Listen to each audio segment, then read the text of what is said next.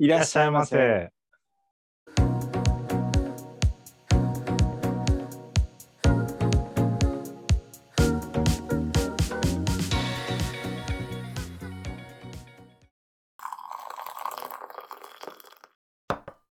どうぞ。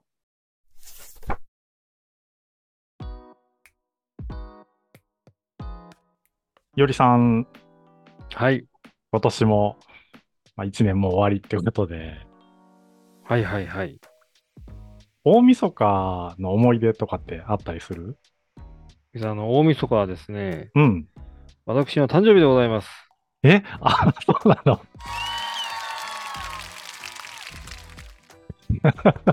いつも誕生日でございます。知らなかった。ありがとうございます。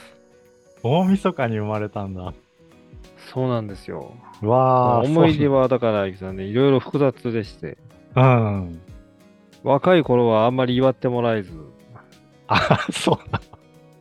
すごく寂しい思いをしてきましたが、なんか合わせて一緒に祝ってもらえそうではあるけど、そんなこと ないいや。やいや、そんなことないです。ただ、 こう、年をいくと、まあ、なんかみんなゆとりができて、なんかすごくみんなで集まってもらえる、うん、いい日だなと。うん、うん。で、今年はですね、なんとあのー娘が受験なので、ああ、そうか。そうなんです。初めて実家に帰らず、うん。関東で迎えるお正月なんですよ。うん。そういえば久しぶりに家族だけで。なんか趣深いね。そうそうそうそう。だからちょっとなんかゆっくりしようかなと。うん。まあ、いつもゆっくりしてるんですけど。うん。で特に今年、今年はですね、なんとあの娘にゆきさん、スラムダンクを全巻、サンタクロースとしてプレゼントいたしまして。すげえ。 すげえ。そうそうそう。なので、それをですね、娘があの順番に読んでってるんですけど、うわあ、最高のプレゼントだね、そ れは。多分ね、大晦日に、大晦日か正月で多分あの、うん。最終巻まで行くのではないかと。うん。いや、本屋でも全巻大人買いしたら、えらい、あの、なんか、放送するおばちゃんに褒められて、うんうん。あなた、あなたのご褒美用ですかと。 はいはい。それともプレゼント用ですかと。うん。まあ、どっち言っても褒められたと思うんですけど、うん。素晴らしい。私もこれもバイブル、聖書って呼んでます。ま店で、店のおばちゃんが大興奮してました。なんかそれは、そうなるだろうね。すごくひ幸せなひとときでした、ね。うん。うわ、いいな、それは。スラダン正月。映画がまだややらないじゃないですか。んうん映画がまだなんかその、多分降りてこないような気がするんですけど、あの、DVD 販売とか UNEXT とかなんかああいうサブスクに降りてこないので、うん、全然反応ないもんね。そう、なので待ちきれず買うことに。 うん。そそんれはなおおみそかです、ゆきさん。はい。いそれは娘さんのご希望でもあるの。や、もともとはですね、ゆきさん、あの、スパイファミリーの漫画が欲しいと。はいはい。大人気だもんね。で、そうそうそうそう。で、なんでやってたなんか俺が、あの、スパイファミリーをサブスクで見てる間に寝てしまい、うん。そのまま流れているスパイファミリーを娘が見 て、面白いと思ったと。うんうん。で、全部娘見たんですよ、スパイファミリーのうんアニメを。うん。で、漫画、面白いから漫画も描いたいと。うん。ちょっと待てよと。ま、漫画はさ、ゆきさん、あの、アニメと基本一緒じゃないですか。うん。で、内容全く一緒やで出たら娘が、はみたいな顔しだして、うん。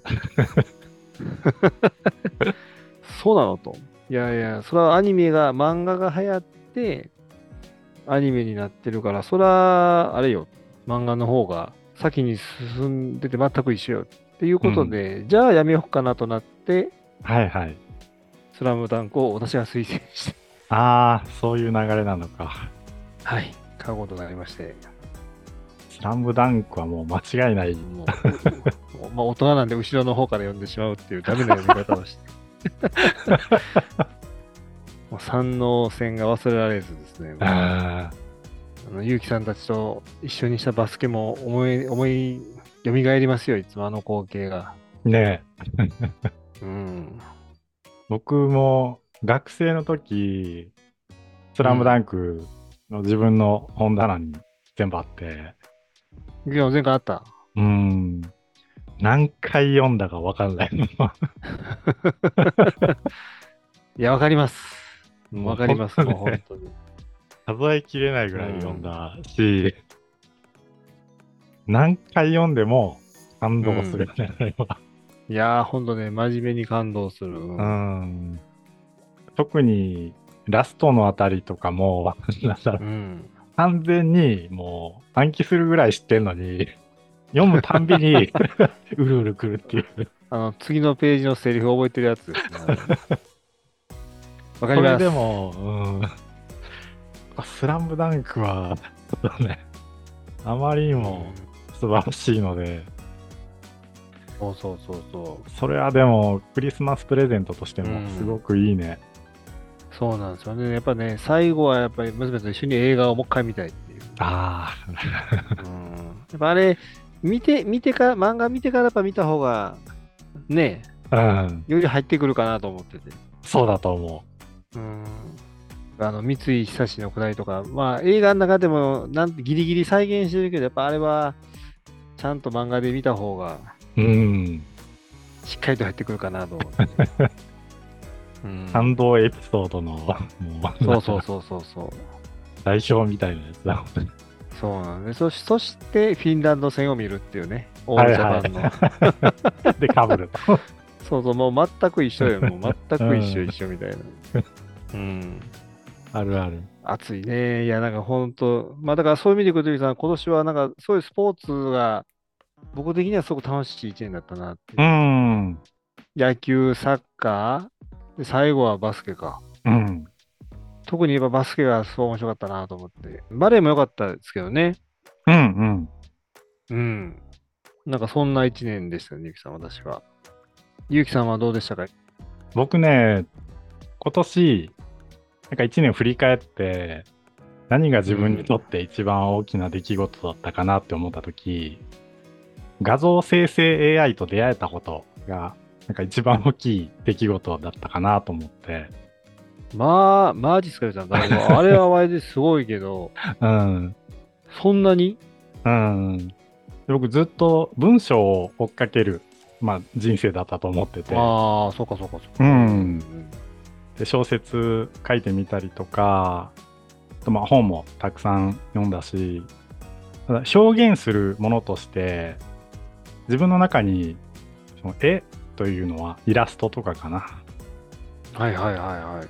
グラフィック CG なんうかんそのあたりが自分の中になくてでちょっとそれってもうずっと昔からもどかしさがあって、うん。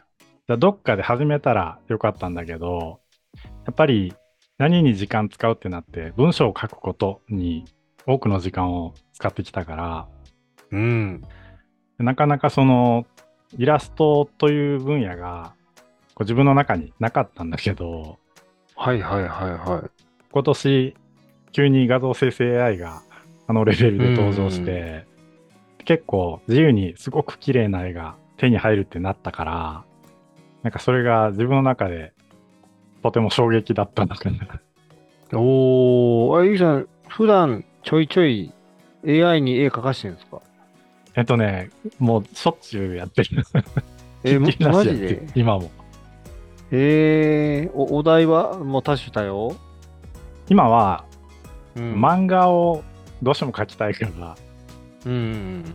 漫画自体は昔から憧れがあったんだけど絵が描けないってことで手がつけてあ出られない状態だったなるほど。うん漫画、漫画のお手伝いというか一緒に AI そと。うそう、うん、してもらってて、えどうしても漫画描きたいかー、うら、ん。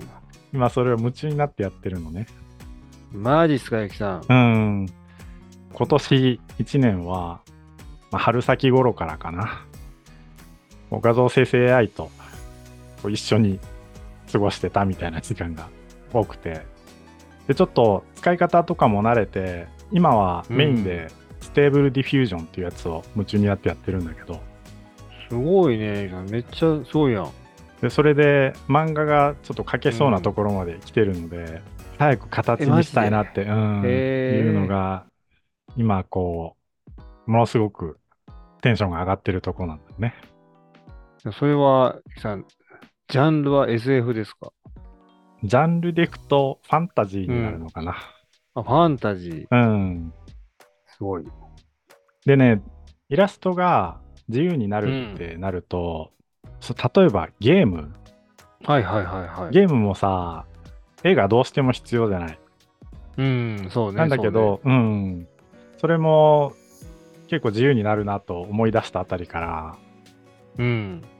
なんかいろいろ作りたいものが 爆発的に増えて、 今手に負えないんだけど。いやー、めっちゃ充実してるじゃないですか、じゃあ。うん。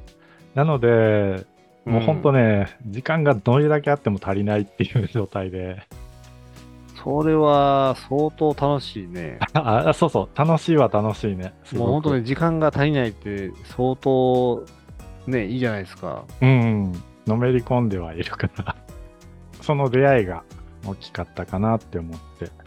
あでもすごいな、やっぱ AI を使うと、やっぱもうみみ皆さんのこの発射台が上がりますよね。すごういん、ね上がる。今までだと、自分でイラスト描くか、うん。イラストレーターの人に頼むとか、探してくるとか、なんか結構大変なことになってたけど、うん。うん。自分一人でできるってなったら、それ広がりがすごいから、はいはいはいはい。うん。生成 AI が使えるようになると、うん。こう別に今年だけじゃなくて、もう今後ずっと使えるだろうなって思ってたりもするから、ちょっと相当楽しめそうだなっていうところで、なんかこの1年はそれが大きかったかすごいね。いやちょっうんとぜひ、あの、お披露目の会を。な。うん、本当にね、早く書 いて、今4ページほどは上がってるんだけど、ちょっと定期的あそんなににうんう、ん。書き溜めてはいろんな人に見てもらえる状態になったらいいなと思って。よりさん、はいさっき大晦日はまあ東京うのん。ご実家で過ごされるそう、っていう話だそうったけ自ど、宅でゆっくり。うん。なんだろうどうやって過ごそうとか決めてたりするのおせちどうしようかとかいや、おせちは無理やり頼め頼めと言われて、うんふるさと納税で、なんか、博多のどっかの頼みました、適当に。あそういう感じなんだうん。大晦日ってさうん。年越しそば食べたりするのいやーなこっちで過ごす、まあ、実家帰ってると母親が作ってましたけど、はいはいこっちだとやらないかもなーって感ああほんとじ。うん。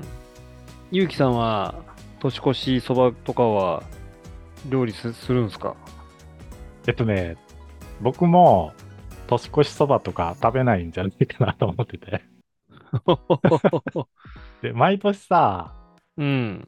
こうずっと独り身で、年越しそばぐらいちょっと食べようかなって、心の中では思うんだけど、 うん。どうしてもね、まあいいかってなっちゃって、 だいたい食べない時が多いんだ よどん兵衛、どん兵衛、あ、そうそ緑のたぬきか。う。うん、なんかそういうので、ちょっとこうう、ん。雰囲気だけでも楽しむっていうことでもいいかなとは思うんだけど、うん。